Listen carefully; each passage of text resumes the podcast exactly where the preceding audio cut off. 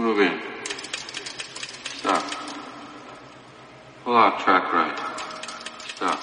Zaragoza te habla Center and pull back. con José María Ballestín. Stop. La Plaza de España. 45 right. Hola, ¿qué tal?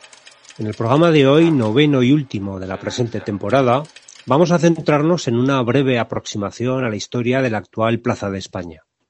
Para los habituales del programa, seguro que os acordáis que hace un par de temporadas dedicamos un programa a las dos plazas de España que llegó a tener casi al mismo tiempo Zaragoza en 1937 y cómo se solucionó, entre comillas, esa duplicidad.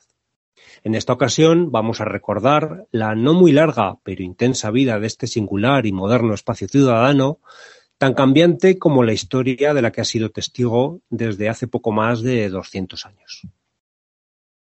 Desde la Edad Media y hasta 1808, el espacio de la plaza era muchísimo más reducido, pues desde mediados del siglo XV estaba constreñida por el enorme Hospital de Gracia y aún antes, desde finales del siglo XIII, por la iglesia y gran huerta del convento de San Francisco, que precisamente le daba su nombre a ese pequeño espacio comprendido entre el coso de Carabaceros y el de los Pelliceros, junto a la puerta Cineja.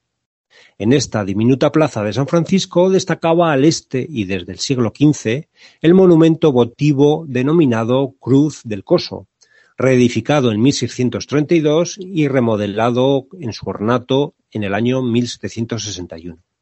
Esta plaza se abría hacia el sur a la estrecha calleja de Santa Engracia, que conducía hasta ese monasterio y a la puerta del mismo nombre, que por la escasa anchura y categoría de la citada calleja no era entrada principal a la ciudad de- de- desde el suroeste, en beneficio de la Puerta del Carmen, que sí lo era.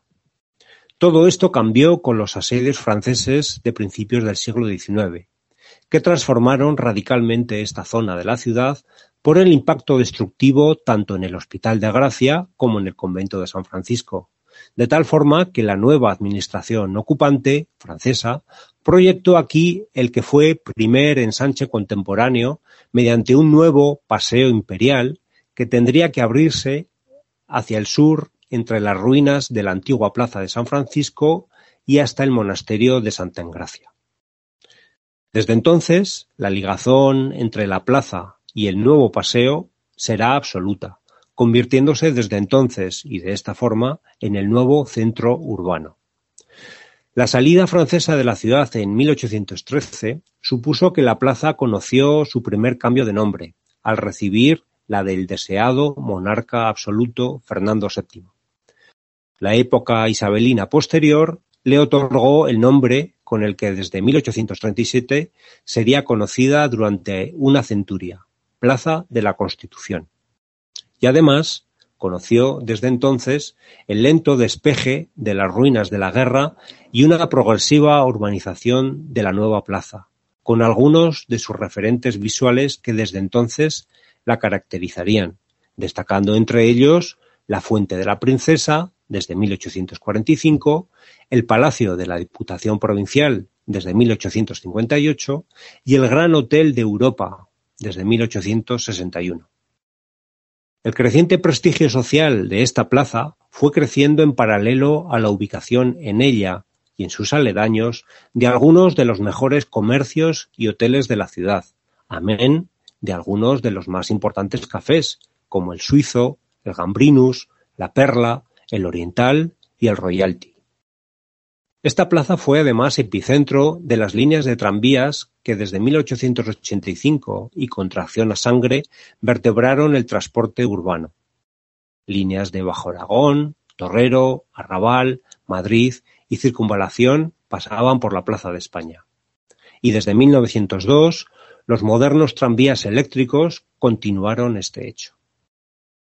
La llegada del siglo XX trajo la primera gran transformación de la plaza, cuando la Fuente de la Princesa fue desmantelada en 1902 y sustituida por el monumento a los mártires de la religión y la patria, de la misma forma que el monumento a Pignatelli fue removido de la Plaza de Aragón y sustituido por el nuevo del Justiciazgo. Este cambio se llevó por delante, en la Plaza de la Constitución, los tradicionales aguadores que asistían a la, a la fuente de la princesa e incluyó también la primera de las numerosas reformas de la isleta central que la rodeaba, primero a la fuente y luego al monumento. Desde entonces, cada vez más supeditada al creciente tráfico rodado conforme avanzaban las décadas del siglo.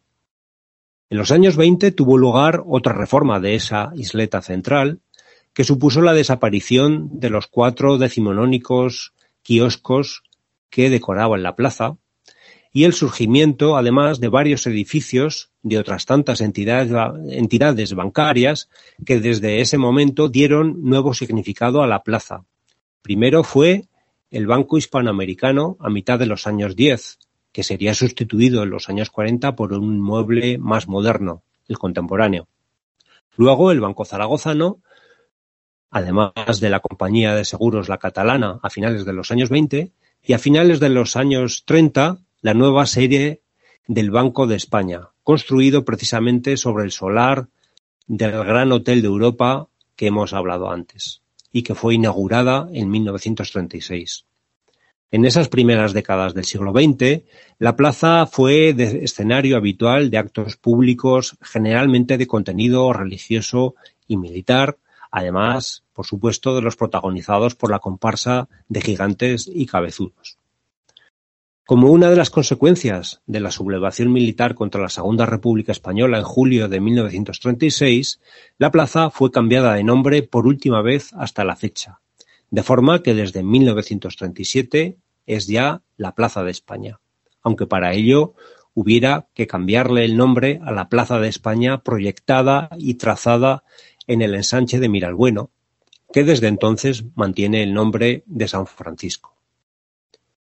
Otra reforma de la plaza, esta vez en 1942, dibujó un escenario de transición que perduraría casi 20 años, hasta la gran reforma de 1961, que, vinculada a la sustitución del bulevar del Paseo de la Independencia por una autopista urbana, convirtió la Plaza de España en una mera rotonda automovilística reforzada por el programado desmantelamiento de los tranvías, sustituidos de forma progresiva por autobuses urbanos.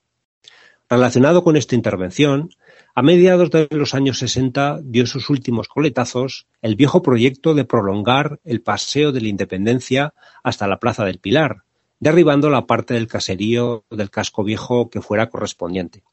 Afortunadamente este proyecto se quedó en eso, en un proyecto. Mientras tanto, el decimonónico edificio de la Diputación Provincial fue derribado y sustituido a mediados de los años 50 por el actual Palacio proyectado por el arquitecto Teodoro Ríos Balaguer. La denominada transición política de mediados de los años setenta conoció una nueva intervención en la plaza, que desde esos años se convirtió también en epicentro de las crecientes movilizaciones y manifestaciones que caracterizaron esa época y la democracia recuperada. A principios del siglo XXI, la Plaza de España fue objeto de una intervención integral al hilo de la famosa reforma del Paseo de la Independencia, que fue mediatizada por el descubrimiento de los restos arqueológicos del antiguo arrabal musulmán de Sinajia. Y en 2011 tuvo lugar la última gran reforma hasta la fecha, en esta ocasión provocada por la afortunada instalación del tendido de la línea 1 del recuperado tranvía urbano. La actual Plaza de España es así un espacio urbano absolutamente referencial en la ciudad, si bien hace ya tiempo que no es el centro de la ciudad. Conocer su historia, por ello, es también entenderla mejor. Nos escuchamos y leemos el curso que viene. Un cordial saludo.